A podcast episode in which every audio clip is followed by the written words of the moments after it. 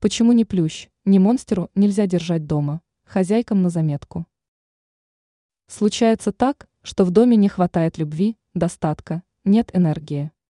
Причиной такого состояния могут быть растения, которые негативно влияют на вашу жизнь. Среди комнатных растений выделяют два – плющи монстеру, которым точно не место в квартире, рассказала ученый-агроном, ландшафтный дизайнер Анастасия Коврижных. Вьющийся плющ. Вокруг растения витает дурная слава, которая сопряжена с разладом в семье.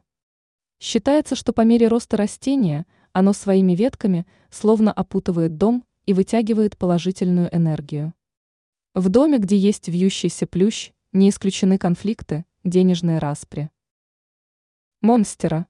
Еще одно растение, которое так полюбилось цветоводам за большие листья и неприхотливость.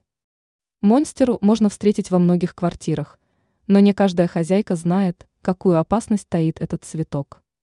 Бытует мнение, что монстера вытягивает жизненную энергию, поэтому ее не должно быть в спальне и детской комнате. Некоторые люди считают, что там, где присутствует монстера, отношения между людьми портятся.